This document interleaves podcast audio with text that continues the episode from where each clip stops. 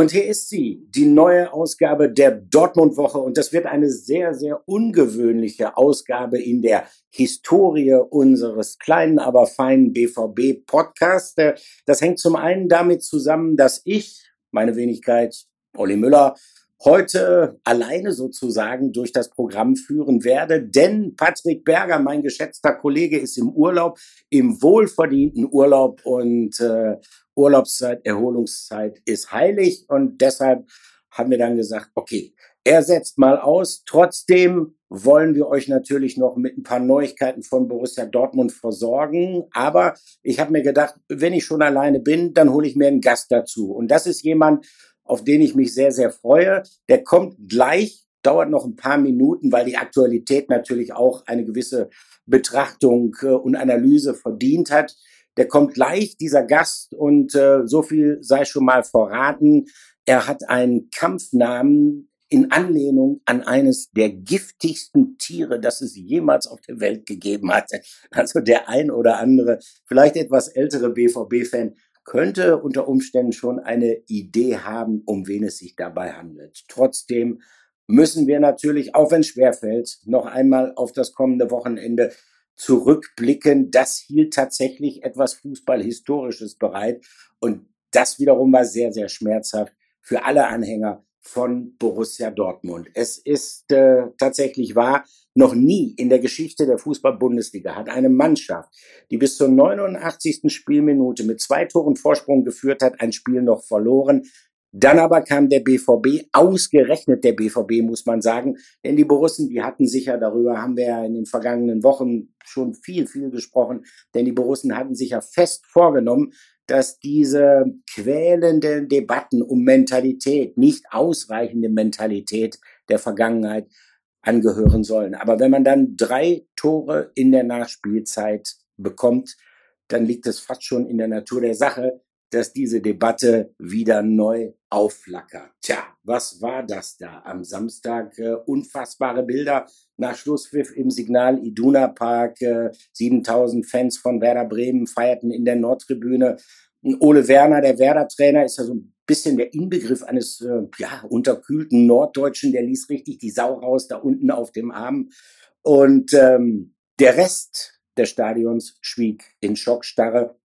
In der Tat mit so einem Showdown hatte niemand gerechnet. Allen voran nicht Edin Terzic. Der war richtig angefressen anschließend. Wenn man bis zur 89. Minute führt, muss man das Spiel einfach gewinnen. Wie wir uns dann die Tore gefangen haben, ist brutal ärgerlich und brutal dämlich, hat er gesagt. Und dem ist eigentlich nicht besonders viel hinzuzufügen. Ja, tatsächlich, ähm, wie konnte es dazu kommen, dass der BVB ausgerechnet jetzt am dritten Spieltag wieder derartige Angriffsflächen auch den Kritikern bietet? Ähm, ich finde, mh, hm, man darf dieses Spiel, man darf dieses fast schon traumatische Endergebnis äh, nicht allein auf diese Nachspielzeit reduzieren. Denn äh, es war, auch das sagte Edin Terzic ganz klar, eine insgesamt auch verdiente Niederlage. Es war eine sehr schwache Leistung von uns, so der BVB-Trainer wörtlich. Ähm, tatsächlich, so spektakulär dieses Finish auch gewesen sein mag, ähm, Werder Bremen, immerhin Bundesliga-Neuling, war über die komplette Dauer der Partie die klar bessere Mannschaft. Sie hatten mehr Ballbesitz, sie waren dominanter, sie hatten mehr und klarere Torchancen. Und äh, das ist natürlich für eine zumindest von optimistischen Fans als Titelaspirant gehandelte Mannschaft wie die der Dortmunder sehr, sehr bedenklich und fast sogar noch bedenklicher als dann tatsächlich diese späten Gegentreffer. In keiner Phase konnte die Mannschaft überzeugen und das wiederum weckt dann schon auch Erinnerung an diesen 1 zu 0 Auftaktsieg über Bayern 04 Leverkusen und besonders an dieses 3 zu 1 beim SC Freiburg. Denn auch da hatte Borussia Dortmund ja deutlich größere Probleme, als es die Ergebnisse vermuten ließen. Wir erinnern uns zurück. Ähm, gegen Leverkusen hält äh, Greg Kobel die Mannschaft eigentlich im Spiel, äh, meistert zweimal toll gegen Patrick Schick. Das sind normalerweise äh, Chancen gewesen, die Schick in der vergangenen Spielzeit, in der Form, die er da hatte, reingemacht hätte dann ähm, steht es auch mal zu bezweifeln, ob Borussia Dortmund dieses Spiel noch gewonnen hätte. Ja, und gegen den SC Freiburg ähm, hat es die Mannschaft eigentlich bis zur 60. Minute nie geschafft, ihr Potenzial abzurufen.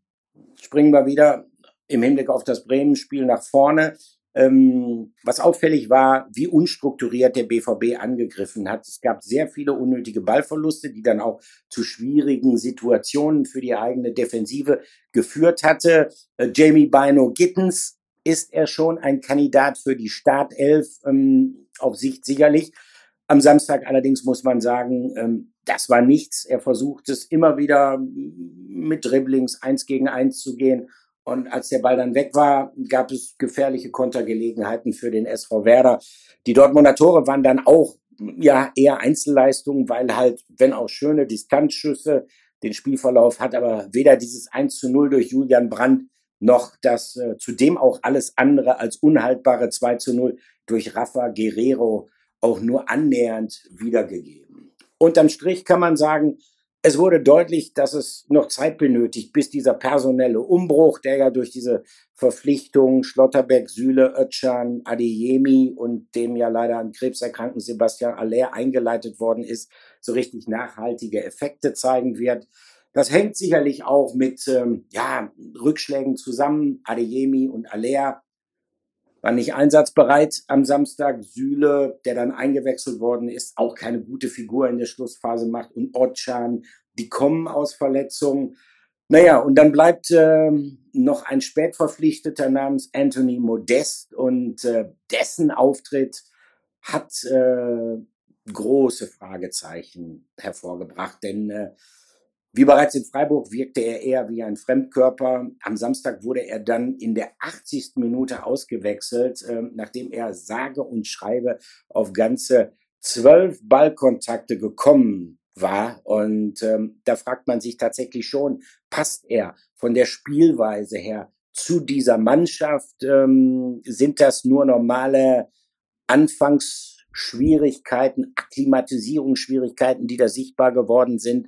Oder ist es vielleicht doch jemand, der, weil er halt nicht über die Komponenten Technik, Schnelligkeit so verfügt, äh, wie man es vielleicht sein müsste, um die Mittelstürmerposition beim BVB zu bekleiden, ähm, könnte es sein, dass er in nächster Zeit vielleicht aus der Startelf herausrücken wird. Also diesen relativ kurzen, kompakten Schwenk zur Aktualität, den man natürlich im Zwiegespräch jetzt äh, mit Patrick Berger noch viel mehr vertiefen könnte, auf hoffentlich unterhaltsame Art und Weise.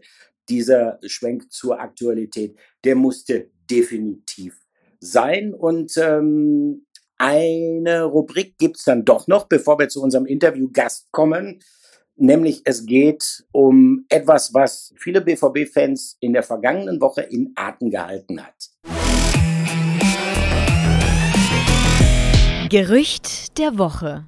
Ja, es war ein Gerücht, das sich tatsächlich wie ein Lauffeuer verbreitet hatte. Das hing damit zusammen, weil der Name in diesem Gerücht, der da mit Borussia Dortmund in Verbindung gebracht worden ist, jetzt nicht unbedingt ein alltäglicher Name gewesen ist, ganz klar. Cristiano Ronaldo will in die Bundesliga, will zum BVB, so hatte es, glaube ich, in nahezu jeder Zeitung, in nahezu jedem Online-Portal geheißen und äh, das hatte schon in der Tat was Elektrisierendes, überhaupt keine Frage. Nur auf äh, der anderen Seite wenn man sich so ein bisschen, wenn man es denn geschafft hätte, sich von dieser Euphorie so ein bisschen frei zu machen, dann muss man einfach sagen und hätte damals schon sagen müssen, also es ist ein Ding, was ähm, ja nicht unbedingt äh, für besonderen Realitätssinn sprach, als äh, viele Leute sich schon vorgestellt haben, wie er denn bei Borussia Dortmund spielen könnte, wie viele Tore er vielleicht machen könnte. Ganz ehrlich, Cristiano Ronaldo äh, liegt bei knapp 30 Millionen Euro Grundgehalt bei Manchester United. Und selbst wenn man sich jetzt vorstellen würde, als Idealist, also der wäre bereit für Borussia Dortmund auf vielleicht sogar die Hälfte seines Gehaltes zu verzichten, es wäre etwas gewesen, was wirtschaftlich gesehen außerhalb der Reichweite für einen Verein, für den BVB ist. Und auch diese Rechnung, die dann gleichzeitig aufgemacht worden ist, na ja, aber das holt man doch alles durch Trikotverkäufe wieder rein. Also so einfach ist es dann leider Gottes doch nicht. Äh, denn äh, wenn man sich mal anschaut, was ein Bundesligist, was Borussia Dortmund an Trikots umsetzt pro Jahr, also die letzten belastbaren Zahlen, die lagen hier vor aus dem Jahr 2021 und da hat Borussia Dortmund 1,2 Millionen Euro Trikots verkauft. Ähm, wenn man dann noch überlegt, dass äh, Cristiano Ronaldo sicherlich jemand ist, der bei Trikotverkäufen mitpartizipiert, wenn es Trikots sind, wo sein Name hinten drauf steht. Also äh, dann hätte Borussia Dortmund, um, äh, sagen wir mal, die Ausgaben, die fällig geworden wären für Cristiano Ronaldo zu amortisieren, eine unfassbare Menge verkaufen können. Trotzdem hielt sich dieses Gerücht relativ lange, bis es dann tatsächlich eingefangen worden ist von Sebastian Kehl. Der hat dann tatsächlich am Sonntag gesagt, also es gab weiterhin keinen Kontakt und äh, es sei an diesem Gerücht auch nie etwas dran gewesen. Kehl wörtlich, Cristiano Ronaldo sei ein fantastischer Spieler, aber wenn es heißt, ihm fehle noch die Bundesliga, dann ist das nicht unser Thema. So Kehl. Also, man kann Borussia Dortmund gerade erst nach dem Auftritt äh, dringend sogar raten, sich lieber mit Problemlösungen bezüglich der im Dortmunder Kader vorhandenen Spieler zu beschäftigen. Das hat äh, dieses 2 zu 3 gegen Werder sicherlich noch sehr, sehr deutlich gemacht. Und wie gesagt, da das heute eine etwas außergewöhnliche Folge der Dortmund-Woche ist, freue ich mich jetzt tatsächlich über einen Gesprächspartner, der in der Geschichte des BVB eine sehr, sehr wichtige Rolle gespielt hat und eine Rolle gespielt hat mit positiven Auswirkungen.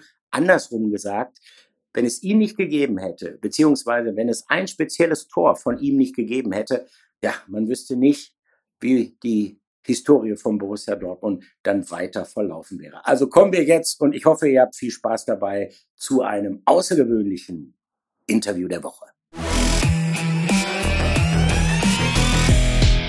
Interview der Woche. Ja, und ich hatte es ja gesagt, äh, wir haben einen Gast heute hier in der Dortmund-Woche, unserem kleinen, aber feinen BVB-Podcast. Und über diesen Gast freue ich mich wirklich ganz besonders. Das hängt damit zusammen, äh, weil, das darf ich schon mal verraten, ich ihn schon sehr, sehr lange kenne. Seit 40 Jahre. Seit 40 Jahren, ja, verrätst du gleich schon unser Alter, Jürgen. Seit 40 Jahren. aber Männer im besten Alter dürfen auch offen über ihr Alter reden. Ähm, der hat das schon verraten. Jürgen, genannt Cobra Wegmann, ähm, weil du mit dem Alter angefangen hast, 58 mittlerweile, ist das richtig? Ja, ja. Ja, ja und wir kennen uns seit 40 Jahren. Und, Kann man wirklich sagen. Ja, und äh, äh ich bin ein, oder wir sind waschechte echte Essener. Ja. Und äh, ja, wir kennen die Szene äh, sehr gut und können das auch äh, sehr gut einschätzen. Und äh, gut, dass du das sagst, dass du mich auch gleich mitlobst. Von ja. dir weiß ich das definitiv. Ich würde gerne mal anfangen, weil wir haben einige äh, Zuhörer, die natürlich noch jünger sind. Also ein paar äh, biografische Fakten zu dir. Wie gesagt, äh, waschechter Essener Wackerberge Borbeck ist dein Heimatverein gewesen, dann für Rot-Weiß Essen gespielt, zweimal für Borussia Dortmund gespielt für Schalke auch noch gespielt. Viel mehr kann man im Revierfußball im Ruhrgebiet eigentlich nicht erreichen. Aber du hast natürlich auch für den FC Bayern gespielt und zum Schluss dann auch noch für den MSV Duisburg und für Mainz 05. Jürgen, ähm, gerade für die Jüngeren, ähm, Jürgen Cobra Wegmann. Äh, das ist ein bemerkenswerter Spitz- oder Kampfname. Wie bist du zu dem gekommen?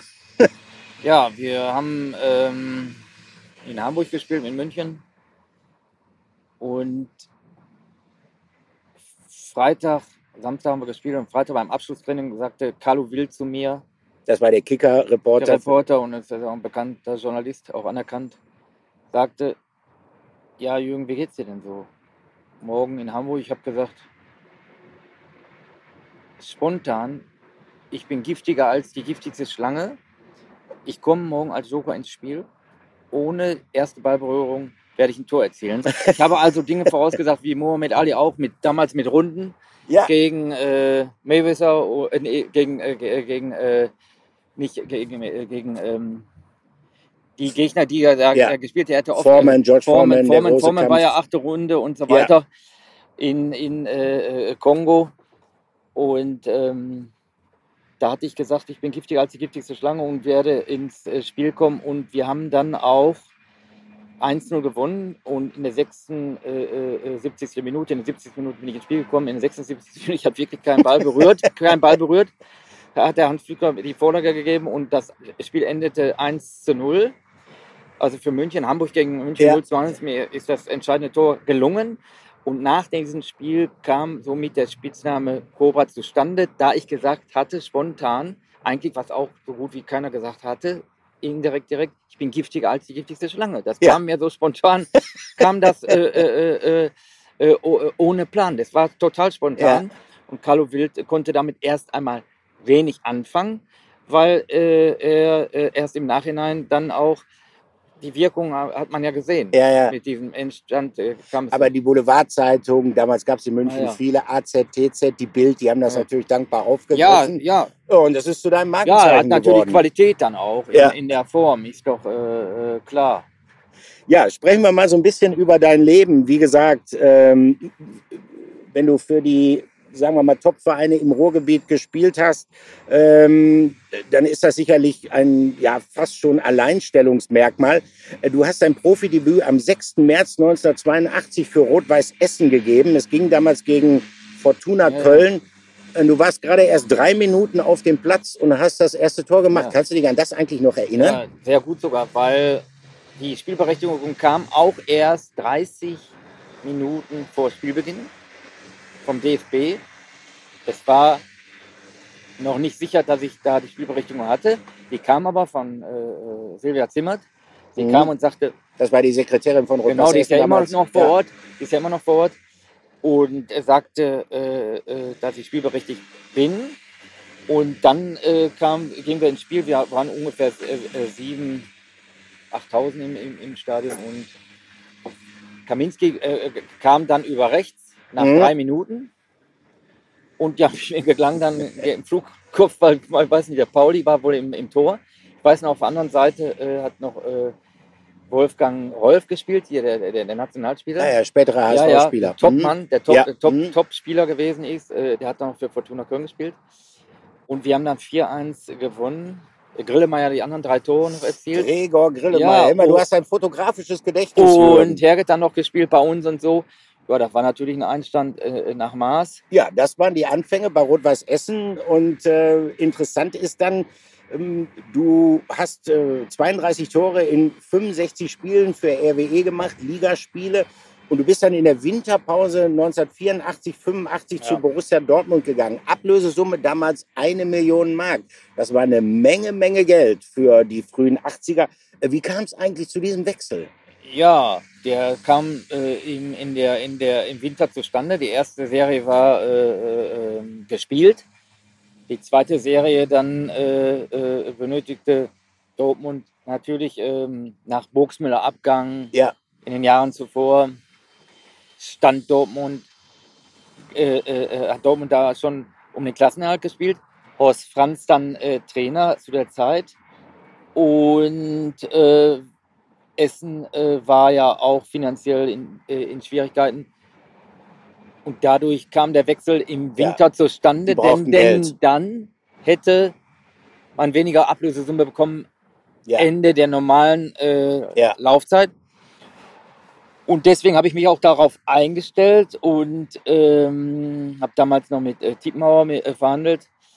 Und Das war der Manager vom BVB zu der Zeit. ja, genau. Und dann kam der Wechsel äh, zustande, obwohl ich auch vorher Gespräche gehabt ha- hatte mit Hennes Löhr sogar in, äh, in der Tennishalle in Borbeck, äh, äh, mit RSF, über den FCF Köln, Mhm. mit Thielen und so. Nur Dortmund hat mir dann zugesagt und dann kam es auch zu diesem äh, Wechsel in der äh, in 84 äh, äh, in der in der zweiten Serie. Mhm. Ja, und dann spielen wir auch erstes Spiel gegen Frankfurt.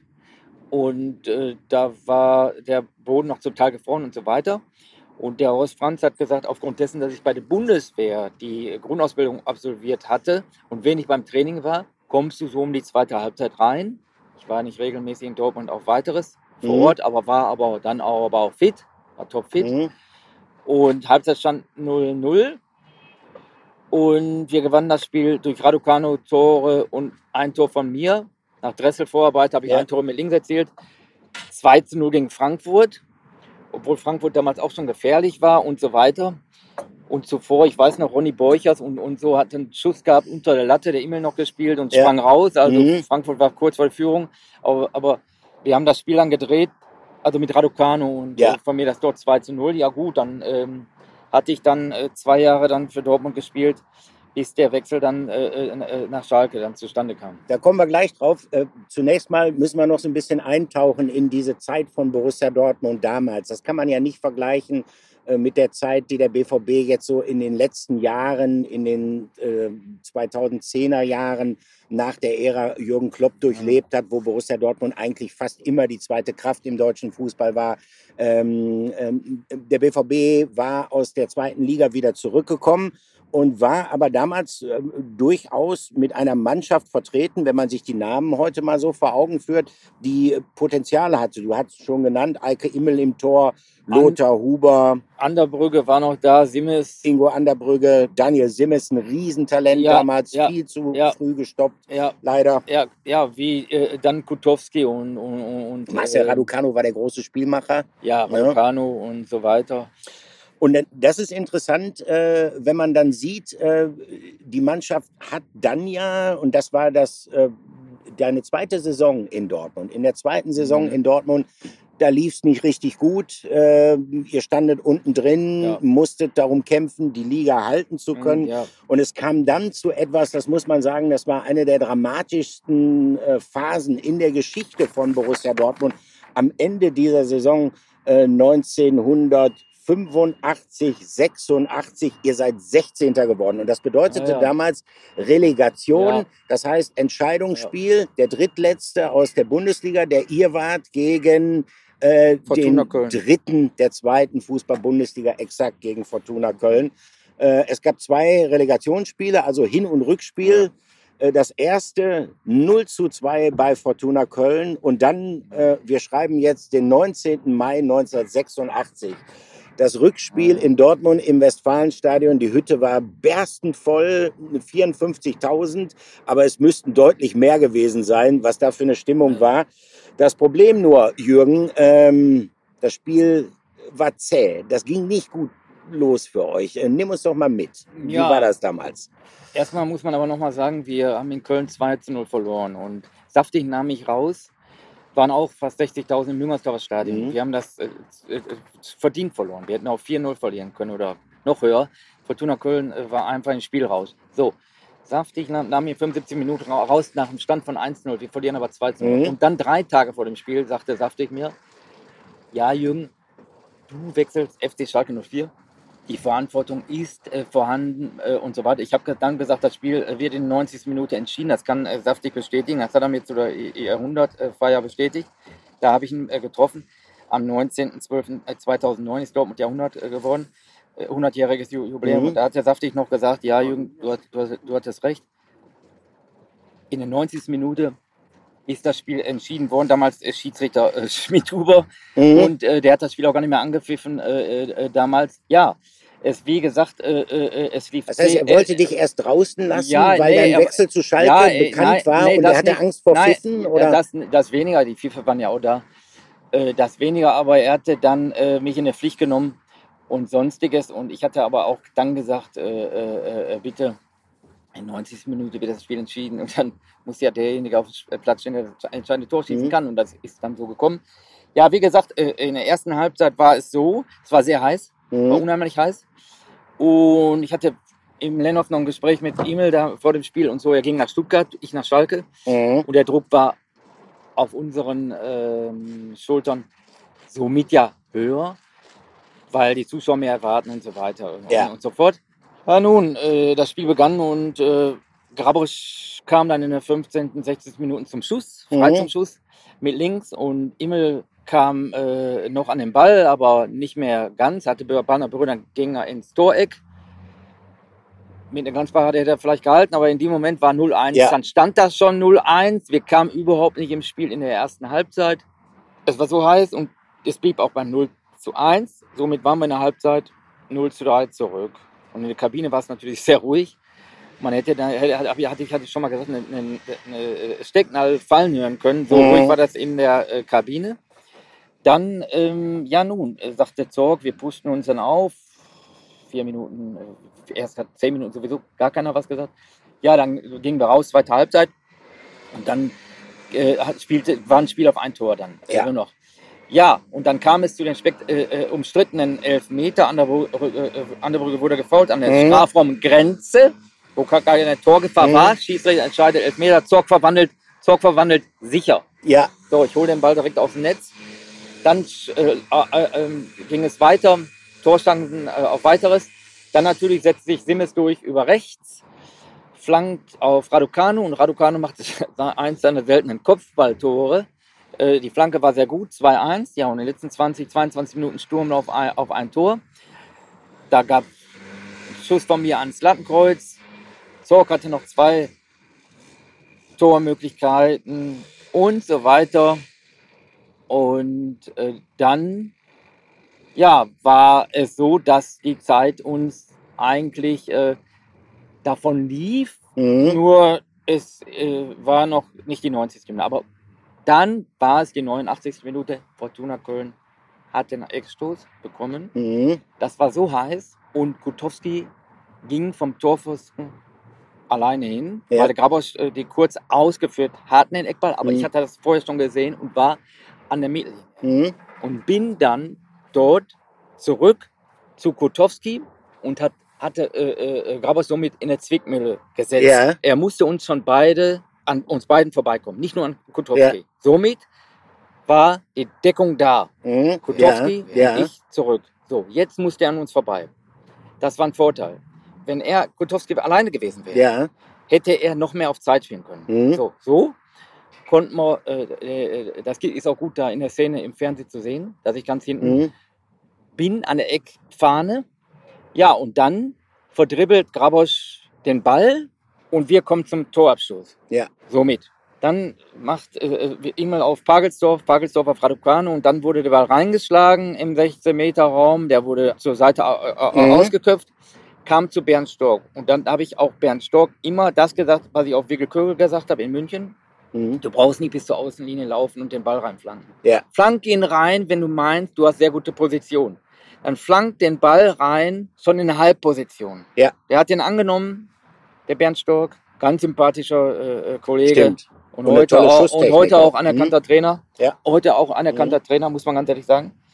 Flankt rein und der Ball wird dann über Semes Kopfball Zorg in Doppelfunktion verlängert auf Anderbrücke. Mhm. Der kam zum Schluss, zog auch direkt ab, ohne anzunehmen, mit seinem Hammer. Mhm. Dann hatte ich noch zum Ingo gesagt, ja Ingo, wir können alles machen. Wenn der Jaretzki den Torwartfehler nicht gemacht hätte, der wäre nicht reingegangen. Der wäre Ja. am Außenpfosten gelandet. Ja, ja. Der, Ja- Jacek der- war Torhüter von Fortuna Köln, aus muss ich Polen, kurz erklären. Polen, Der bis dahin ein, ein Riesenspiel gemacht hat. Der hat alles gehalten. Der hat alles gehalten, was, auf, was, was, alles gehalten, was da war. Muss man ganz ehrlich, sagen. Ingo hat das noch bestätigt äh, vor kurzem an der Brücke. Sagte, ja, du hast recht, Jürgen. Der wäre ans Außenpfosten gelandet. Ja. Ja. und da hat er den äh, äh, Torwart Jaretzki den Ball abge... Also Mhm. ich habe den abgestaubt. Dann, dann kam es ja auch äh, zu diesem 3 zu 1. Und vorher Mhm. hatte ich schon gewusst, an der Eckfahne wusste ich, das ist unser letzter Angriff. Ja. Das ist unsere letzte äh, Möglichkeit. Der wird nicht nachspielen lassen, gar nichts. Ja, Es ist ja, klar, gab es ja. nicht nachzuspielen. Nach äh, Spielzeit äh, großartig. Ja, aber man, das Spiel, vers- das, verspürt man da nicht einen unfassbaren Druck? Ja. Weil man weiß ja, man Ja, ist abgestiegen. Wenn jetzt nicht irgendwie ein Wunder passiert, wenn es nicht irgendwie gelingt, dieses Ding da noch reinzukriegen. Wie geht wie man damit um? Ja, das Tor fiel dann äh, zum 3 zu 1. Und äh, Schmidhuber hat äh, daraufhin das Spiel ähm, beendet. Wahnsinn. So, sofort. Und dann kam es ja auch in, äh, auf neutralem Platz im Düsseldorfer Rheinstadion zu diesem dritten äh, Relegationsspiel. Und ich muss aber auch Das sagen, Entscheidungsspiel, Auch was dann sagen- fällig wurde. die, äh, äh, äh, äh, man hat auch nachher ge äh, geschrieben, auch, muss man auch sagen, Mhm. die Statik wurde geprüft, des Stadions. Nach, weil die Zuschauer, 60.000 waren ja da, ausverkauft, Ja. hin und her. Unfassbare Emotionen dann auf Ja, und, Rängen. und äh, das war dann äh, so, dass äh, die Leute waren ja fanatisch, das war Wahnsinn. Ja. War, ja, war, war, war ja unheimlich äh, viel Tempo in dem Spiel. Ja. Fortuna Köln damals, Mhm. damals wirklich anerkannt in der zweiten Liga und Mhm. die viele Experten hatten äh, Köln auch vorne gesehen. In Mhm. der Zeit Ja, Gede, Richter, Jeretzky, das war keine schlechte alles, Mannschaft. Das eine Top-Mannschaft mit Ja. Grabosch Ja, ja. Und, Mhm. und allen wei- weiteren Spielern hatten die wirklich da auch äh, äh, äh, ähm, Der große eine- Präsident eine und Macher, Jean Klasse- ja, eine Klasse, eine damals. klasse Mannschaft. Mhm. Lin, Linsen damals, äh, Linsen Trainer, ne? Ja. Äh, Linsen Trainer und, und der hat ja immer noch bedauert damals, wenn der Elfmeter nicht gefallen wäre, dass Fortuna dann vorne gewesen Ja. wäre. Der umstrittene Elfmeter. Ja, gut. Ganz kurz nochmal, ähm, dann fällt dieses Tor irgendwie, dass das Westfalenstadion explodiert. Ja. Emotionen über Emotionen. Wie fühlt man sich ja, in die- diesem Augenblick? Ja, dann, wunderbar. Man, man weiß, da, ja klar, äh, das ist schon mal. äh, Man wäre weg äh, gewesen, wenn das. Ja, Ding klar. nicht drin Ja. gewesen wäre. Ja, das ist natürlich, der Druck war Mhm. riesengroß und, und, und äh, das äh, kann man dann auch sagen. Ja, und, und, und Jahre später dann hat man da auch äh, mit diesen äh, Walk of Fame, Genau. diese Sterne, die ja auch ähm, Da bist du vergeben worden. wurden, Genau. wurden ähm, Du hast deinen Stern gekriegt. an, auf der Hohen Straße. Wie gesagt, ähm, 46 Ex-Spieler äh, sind da ausgezeichnet Genau. worden. Auch äh, einige Verantwortliche wie Rauball und äh, jetzt auch im Nachhinein Watzke, der Geschäftsführer. Und Ja. dann sind natürlich auch ausgezeichnet worden die Fans von Dortmund, Ja, die Südtribüne oder weiteres. Oder weiteres, Mhm. also 46 Ex-Spieler. Also man muss dazu noch mal sagen, wir haben es gerade hier, Jürgen hat ein, hat ein Foto mitgebracht von, von diesem Stern, auf dem er da verewigt worden ist. Äh, Walk of Fame 1986, Jürgen Cobra Wegmann, Tor im Relegationsspiel. Äh, dieses Tor hat dann, wie gesagt, ge dazu geführt, dass es dann dieses Entscheidungsspiel gegeben hat in ja, Düsseldorf. ja. Das hat der BVB klar Ja, gewonnen. Du hast ja. auch noch ein Tor gemacht, ein Elfmeter, Tor, glaube ich. Elfme- Ne? ein, ein Ja, Elfmeter. ja. Und, und es kam zu die, diesem dritten äh, äh, außergewöhnlichen Spiel, das wurde auch verlegt. Die Weltmeisterschaft hat schon fast begonnen. Immel Stimmt, war, war als dritte Torwart, äh, als dritte Torwart ist er erst nachgereist. Mhm. Ja, Und Köln hatte irgendwie damals, was man heute Pandemie so sagt, Ja. äh, Coronavirus, hatten die eine Grippewelle, Virus. Grippewelle, ich meine, glaube ich, ja, acht bis Profis. acht Profis Ja, hm. waren nicht äh, einsatzfähig. Andere haben was anderes spekuliert, was im Raum gestanden hatte. Die Regenerationsphase war für die denen zu kurz. Ja. Die kam das Tempo dann äh, nicht halten können, brauchten wohl Re- Regenerationsphasen. Ja gut. Es kam dann äh, über eine Woche dann zu diesem äh, verspäteten dritten Spiel in der Relegation in Düsseldorf. Rheinstadion fast ausverkauft und Halbzeit durch Hupe 1 zu 0 Mhm. und Köln hat stark mitgehalten. Dann kam es auch zu außergewöhnlichen sieben Toren in der zweiten Halbzeit, Ja. wo ähm, das ja nur zu überbieten ist bei dem Spiel ähm, Borussia Dortmund Arminia Bielefeld. Da stand es ja auch mal Halbzeit 1 zu 1 Das stimmt. und zehn Tore, manche Buchs oder fünf Tore in Ja. dem Spiel. Hat man geschossen in der zweiten Halbzeit, das wird man wohl auch nicht mehr wiederholen können. Nein, nein, das war Saison Tore, 82, 83. wie gesagt, Mhm. 11 zu 1. Und, Ja. äh, äh, und dieses Mal haben wir sieben Tore erzielt Ja, und äh, Fortuna Köln ohne Chance dann äh, gelassen. Äh, oh ja, und dann war das äh, Spiel, äh, da, da haben wir die Klasse er, er, erhalten und ich ging dann zu Schalke und äh, hatte ja da in der Saison äh, für Schalke gespielt. 1987, wie gesagt, die ersten sechs Spiele konnte Genau. ich nicht spielen durch Mittelfußbruch. Ja. Dann hatte ich 28 Spiele gemacht, 10 Tore erzielt. Wir sind 13. in der Saison geworden. Ich weiß noch, Assauer, die ganzen Schwierigkeiten, danach auch mit Ton, Täuber gespielt und Jungern stand damals schon in der Kritik, im- äh, immer mit Mhm. seiner, mit seiner äh, krassen Torwartfehler, die ja immer wieder Ja. passiert wird. bei Jungern, obwohl er für mich auch ein klasse Torwart gewesen ist. auf der Doch, Linie richtig Doch, gut. ja, Mhm. ja, genau. Ja. Und im Rauslaufen hat er wohl doch immer wieder Schwierigkeiten gehabt, auch auf weiteres. Und ich stand dann immer wieder zu Recht äh, in der Kritik. Jürgen, ja. ganz kurz, ich würde noch gerne mal, weil das war ein besonderer Moment in der Geschichte von Borussia Dortmund. Manchmal fragt man sich ja, wie wäre eigentlich die Geschichte von Borussia Dortmund weiter verlaufen, wenn dir dieses Tor in wirklich allerletzter Sekunde in diesem zweiten Relegationsspiel damals nicht gelungen wäre? Man, man muss überlegen, ja. äh, danach ging es für den BVB ja auch bergauf. 1989 DFB-Pokalsieger, die Zum große Beispiel Zeit in den 90ern. Mit Mill, ja, mit, mit Nobby Dickel dann. Und ähm, weiteren Leuten.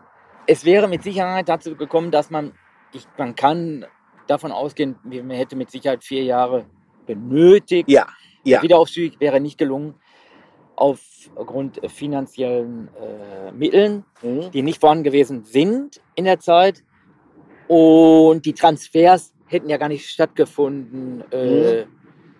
Mehl von Gladbach nach Dortmund, diese Transfers genau. hätten alle diese Berücksichtigung äh, äh ja. nicht gehabt. Man weiß auch nicht, ob es dann in den 90ern und, dazu gekommen wäre, dann zum Beispiel durch diese internationalen so Erfolge, dass man dann die Topstars aus Italien ja. hätte zurückholen können. Das wäre wohl äh, äh, in der Entwicklung erstmal mehr als ein Stillstand gewesen.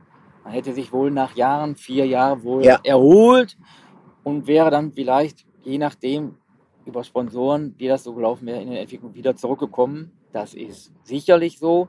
Nur die Entwicklung hätte wohl eine etwas andere genommen ja. in, in der Form, auch was nachher auch mit Stadionausbau anging und die ganze Infrastruktur hätte ja. gar nicht stattgefunden in der Form mit den ganzen Entwicklungen. Und man muss auch sagen, dass damals auch sehr gute Arbeit geleistet wurde Natürlich zum Schluss sind Fehler gemacht worden von ja. Herrn Niebaum und äh, Michael Mayer. Mhm. Man muss aber sagen, mit Niebaum, mit Mayer ist man auch Weltpokalsieger geworden. Definitiv. Und äh, man hat äh, äh viel, viel getan.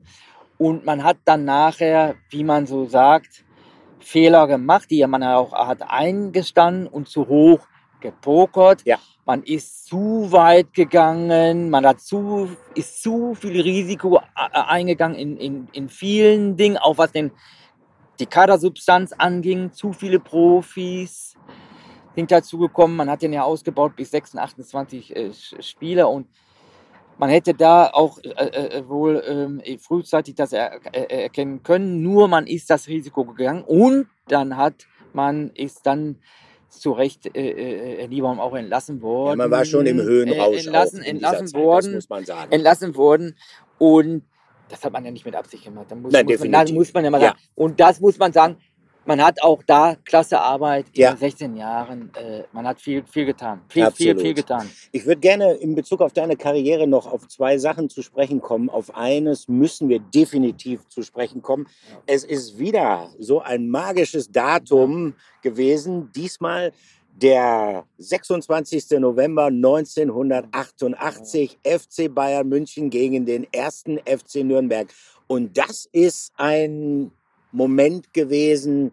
Also ich kann nur den Jüngeren, die damals vielleicht noch nicht bewusst haben, Sportschau gucken können, empfehlen. Man kann es bei YouTube noch sehen. Es war ein Seitfallzieher von Jürgen Wegmann und es ist für mich persönlich eins der schönsten Tore aller Zeiten und es ist auch äh, Tor des Jahres geworden, Jürgen. Ja. Ne? Flanke, Olaf Thon ja. und dann passierte was? Ja, äh, es passierte erstmal vor dem Spiel etwas ich hatte ein starkes Gefühl vor dem Spiel. Äh? Und einmal sind mir drei Tore gelungen beim Spiel Borussia Dortmund 1. FC Köln beim 5 zu 1 Sieg, damals gegen die starken Kölner. Ja. Mit Schumacher, mit Libarski, mit Alofs und wer alles damit mhm. gespielt. Ich war ja damals, das ist auch in dem Jahr 86 gewesen in der Saison. Da sind Köln ist da wohl Zweiter, Dritter geworden in der Saison. Äh? Ganz, ganz starke Truppe. Drei Kopfballtore sogar. Mhm. So vier Tore habe ich nie erzielt. Äh, äh, Zog ist das wohl schon mal gelungen, aber auch mit zwei Elfmeter gegen Uerdingen oder ja. so und, und, hin und her. Und fünf Tore haben ja auch schon andere erzählt. Das meiste ist ja äh, Dieter Müller sechs Tore. Stimmt. Dieter Müller äh, sechs Tore. So, jetzt äh, äh, noch was. Vor dem Spiel ein starkes Gefühl. Ich habe gedacht, Mann, wäre das nicht mal schön. Ich habe mir das selber gesagt. Ne? Ich habe mich warm gemacht, mit Wigel Kögel noch gesprochen. Ich habe mich warm gemacht. Das war ein guter ich, Freund ja, von ja, dir, sehr, sehr gut, ja, sehr, ne? sehr gut, ja, ja, ja. Und äh, äh, äh, habe ich gesagt, ja, machen wir so und so und dann machen wir da und kurz, ich komme kurz und dann lang und so weiter und so weiter. Wenn die Bälle reinkommen, da war es schon äh, äh, sehr gutes Verständnis und ich hätte auch äh, nicht gedacht, dass ein so ein Top-Torvorlagengeber nochmal überholt wird von Thomas Müller. Der Mhm. mit den Torvorlagen ja noch weiter Ja. gekommen ist. Das hätte ich jetzt so nicht so schnell Mhm. mitgerechnet. Er ist auch sehr guter Berater wohl auch von, von äh, äh, Müller, hat er noch Tipps gegeben. Der Wedel war ja einer der besten Torvorlagen. Ja. Äh, So hin und her. Und wie gesagt, vom Spiel habe ich gedacht, oh, vielleicht vier Tore, habe ich mir selber gesagt, aber dazu ist es nicht gekommen. Ein Tor hat ja dann gereicht. 1-0 Endergebnis. Ja, es war so, dass wir auch kurioserweise Nürnberg unter Druck gesetzt haben auf der halb, halbrechten Position von Nürnberg, von uns gesehen im Angriffsposition halb links. Wir haben zugemacht, Kögel und ich gingen zu den äh, Verteidigungen. Die haben den Ball rausgeschlagen Ja. bis ungefähr 10 Meter, 5 Meter, 10 Meter vor der Mittellinie und Ton hat den Ball abgefangen. Er hat ihn nur einmal angenommen und wie er dann sagte, mit dem schottischen, äh, nicht Flachpass, sondern dann Pass, den er geschlagen hat. Damit Ja. schottisch meint er, weil der Ball sich noch gedreht hatte. Ah, der okay. Ball hatte sich nach innen gedreht, nicht nach außen. Ja, ja. Das gibt es. Man Er war kann, den- man kann den mit Effet noch Ja. nach innen oder außen Mhm. äh, äh, äh, ziehen, den Ball. Mhm. Und das konnte ja Olaf Thun perfekt. Natürlich war es trotzdem umso schwieriger, an den Ball zu kommen. Aus Intuition bin ich dann im 16-Meter-Raum gelaufen. Ja. Um mich rum dann aber auch drei Nürnberger, aber im Abstand von eineinhalb Metern. Ja. Es waren drei Nürnberger trotzdem Mhm. um mich rum. Das kann man in der Aufzeichnung sogar Ja. sehen. Ja, den Ball hatte ich dann sehr gut äh, getroffen im Flug, in der Flugbahn äh, Richtung Tor. Köpke konnte da gar nicht großartig mehr reagieren, war selber überrascht, Mhm. auf diese Art und Weise so ein Tor zu erzielen. Und für Oliver Kahn ist es das Tor des Jahrhunderts für den Ja. FC Bayern München. Und ich muss ganz ehrlich sagen, auch Gerd Müller, der verstorben ist, was ja. traurig ist, hat vor seinem Tod zu seinem 60. Geburtstag sogar schon am 3.11. Mhm. zu seinem 60. Geburtstag bestätigt, Jürgen. Ich bin zwar ausgezeichnet worden mit meinem Tor gegen Tennis Borussia Berlin. Wir haben 9-0 gewonnen, fünf Tore. Das war nur Tor des Monats. Zu des äh, äh, äh, entscheidenden Tor des Jahres, was er erzielt hat im Panik Ostgrau. Das Tor ist nicht genommen worden. Die Zuschauer haben Gerd Müller gewählt. Ja. Die haben nicht richtig hingesehen, nicht richtig zugehört. Er ist eine Legende. Meine Tore stehen natürlich im Schatten seiner legendären Tore. Dennoch hat Kahn das bestätigt. Ja. Und äh, zu dem Tor ist noch zu sagen, sei schmal wie ein Gelenk. Da wollte ich gerade drauf Und kommen. schnell wie ein Schatten, das hat Bruce Lee gesagt. Deswegen hat das so mit diesen Übungen äh, auch dazu geführt. Ja. Ähm, ich würde ganz gerne noch äh, mal insgesamt auf deine Karriere zu sprechen kommen. 203 Bundesligaspiele, 69 Tore, 77 Zweitligaspiele, 34 Tore. Äh, Stürmer äh, werden natürlich an Toren gemessen, das ist überhaupt keine Frage. Aber es gibt trotzdem bei dir immer noch einige Sachen, die Ja. auch über Tore hinaus einfach unvergessen sind. Und einmal, und das wissen wirklich die wenigsten, viele haben das mal gehört, Günther Netzer hat sich mal selber eingewechselt Ah, im ja. DFB-Pokalfinale, äh, damals bei Borussia Mönchengladbach. Du hast dich, ich weiß nicht, vielleicht nicht selber eingewechselt, aber du hast einem Trainer ein fast schon unsittliches Angebot gemacht, dass der nicht ablehnen konnte, dich einzuwechseln. Ja. Ich glaube, es ging um Horst Köppel. Ja. Hast du dem gesagt, pass auf, Trainer, wenn du mich einwechselst, Ja, kriegst du äh, Geld? Es war so, es war so. Ich kann das genau erklären. Wir spielen ähm, Das war in der zweiten Phase bei Borussia, Borussia Dortmund. Dortmund, VfB Stuttgart. Ja. Das Spiel steht 0 zu 1, sind ungefähr 30 Minuten Verschluss, 60. Minute gespielt. Ich sehe äh, seinen Lieblingsspieler Gerd Postner, der kam aus Stuttgart, Ja. vor mir rumlaufen und, äh, und andere. Du Und saßt hab auf der schon, Bank, und hab, ne? Nee, ja, ich war auch schon beim Barmachen, aber habe schon gesehen, die Tafel von Postner ging nach oben und jetzt konnte er gar keinen mehr einwechseln danach. War die Spiel Einwechslungskontingent war erschöpft. Mhm. So, dann fiel mir das ein, was ich mir eine Woche vorher schon aufgeschrieben habe. Ich habe gesagt, wir liegen zurück 0-1. Mhm. Ich mache mich warm. Postner, auch dein Lieblingsspieler, macht dich warm.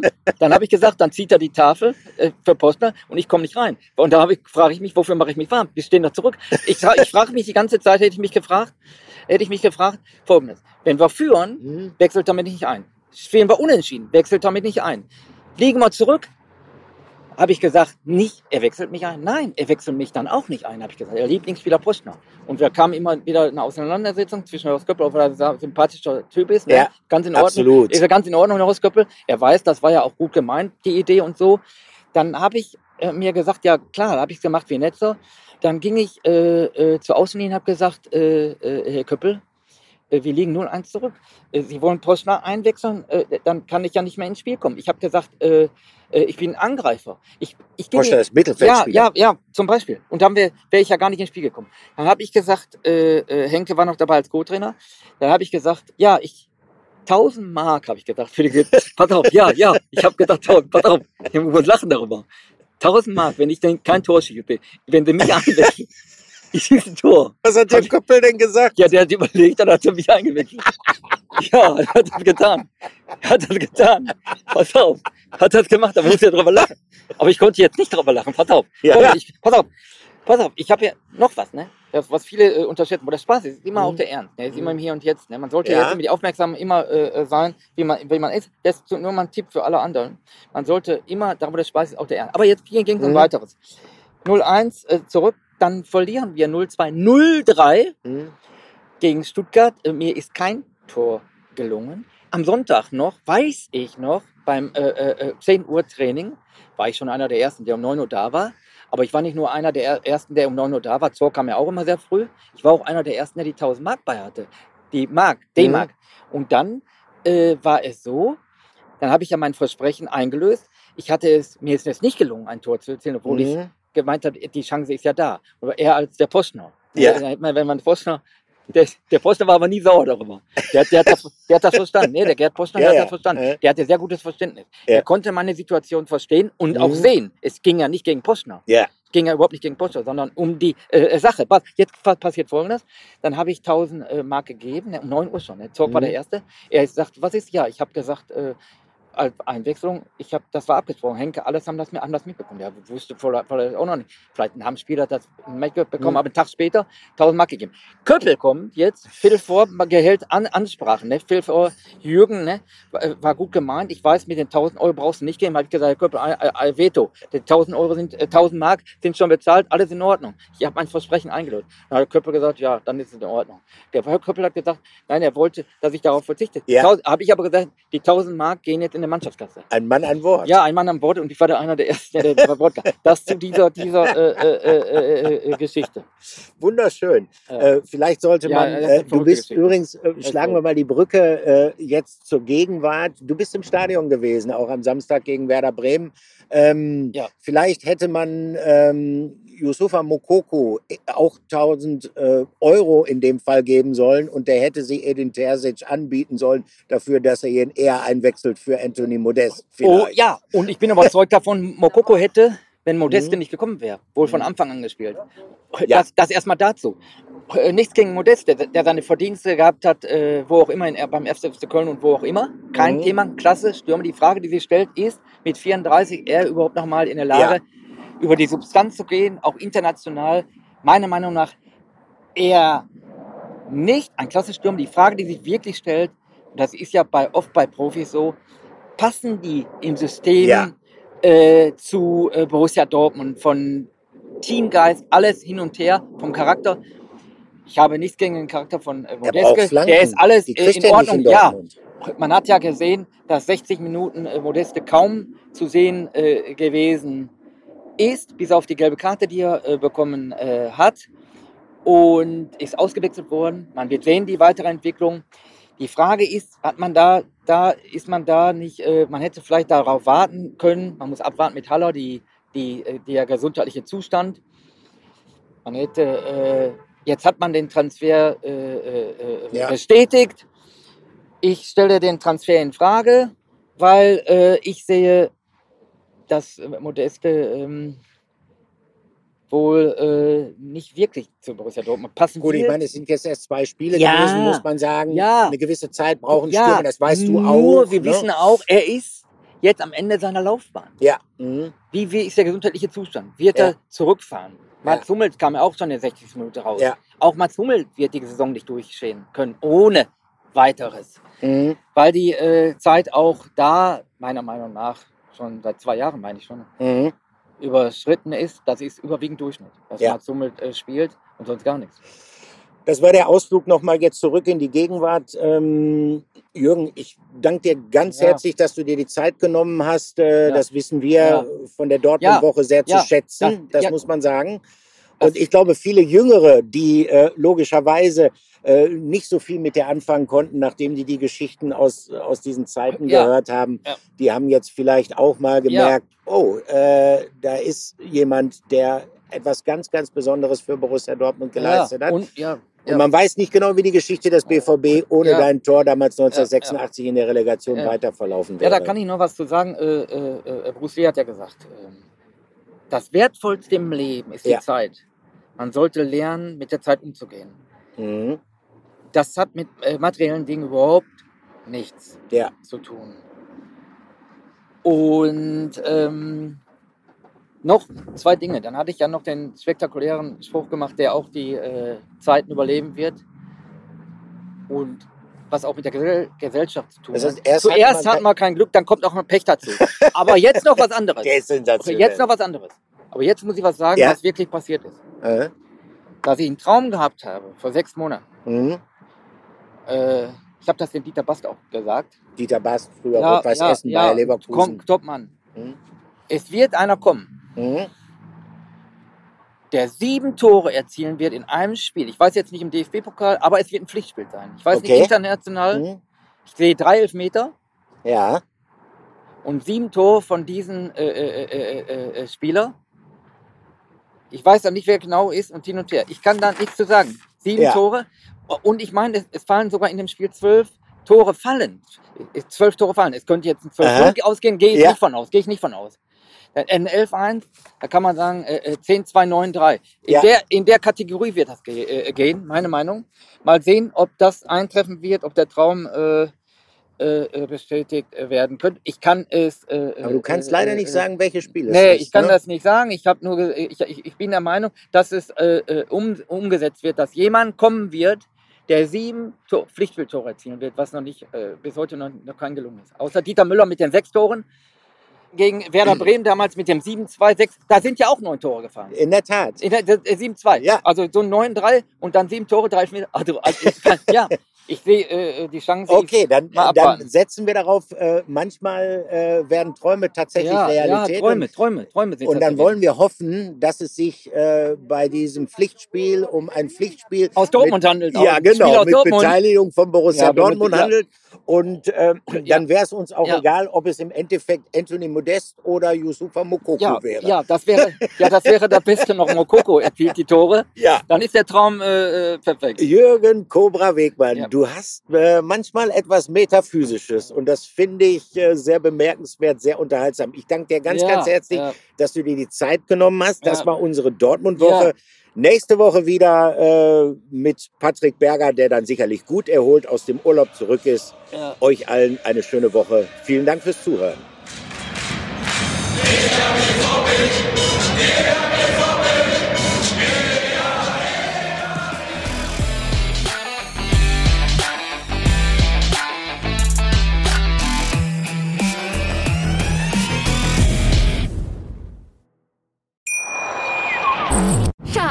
ich bin neu verliebt. Was? Da drüben. Das ist er. Aber das ist ein Auto. Ja, eben. Mit ihm habe ich alles richtig gemacht. Wunschauto einfach kaufen, verkaufen oder leasen. Bei Autoscout24. Alles richtig gemacht.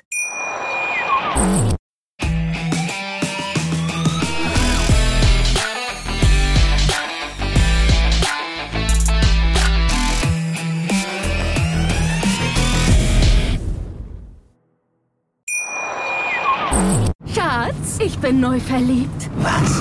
Da drüben. Das ist er. Aber das ist ein Auto. Ja, eben. Mit ihm habe ich alles richtig gemacht. Wunschauto einfach kaufen, verkaufen oder leasen. Bei Autoscout24. Alles richtig gemacht.